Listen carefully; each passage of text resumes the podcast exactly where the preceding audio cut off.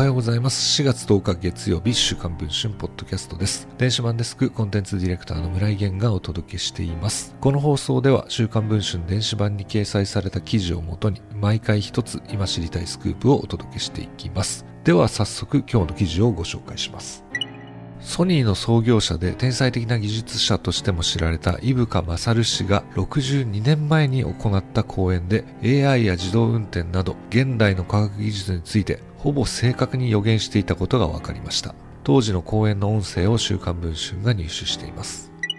井深氏は1997年12月に89歳で亡くなっていますが、今回発掘されたのは東京通信工業からソニーに商号を改めてから3年後の1961年の肉声です。同年7月26日、エレクトロニクスの夢と題して、井深氏が国際キリスト教大学で行った講演の音声がクリアな状態で残されていたのです。発見したのはソニーの元人事部統括部長で、井深氏の晩年の付き人を務めた北島氏。井深氏の功績を記録に残すべく資料を収集し、評伝を執筆していたところ、この録音に行き当たったといいます。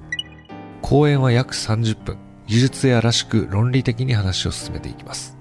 例えば、井深氏はこのように語っていました。結論を先に言うと、エレクトロニクスの行き着く先は、エレクトロニクスコンピューターということになると思う。コンピューターという言葉は誤解を招く恐れがある。掛け算をやる、割り算をやると計算機という名前から連想するが、もっと広い意味で artificial brain という意味のコンピューターを考えなければいけない。コンピューターというものが人間の頭の働き、人間の判断というものに相当取って代わる可能性になってくると考えられている。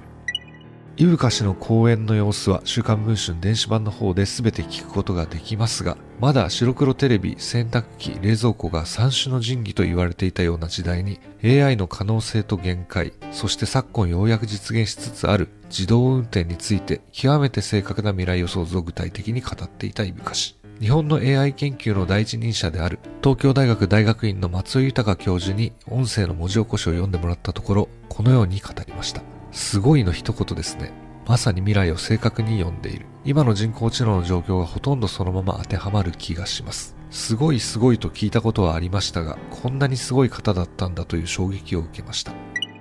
発掘した北島氏はこのように語っています。伊深さんの念頭には常に日本の将来がありました。エンジニアや企業経験者はもちろん、新社会人となった方々にも、ぜひ伊深さんのことを改めて知っていただきたい。こちらの記事の詳細、そしてイブカ氏の肉声についてはぜひ週刊文春の電子版でご確認ください。それでは本日の放送はこの辺りで、また次回お会いできればと思います。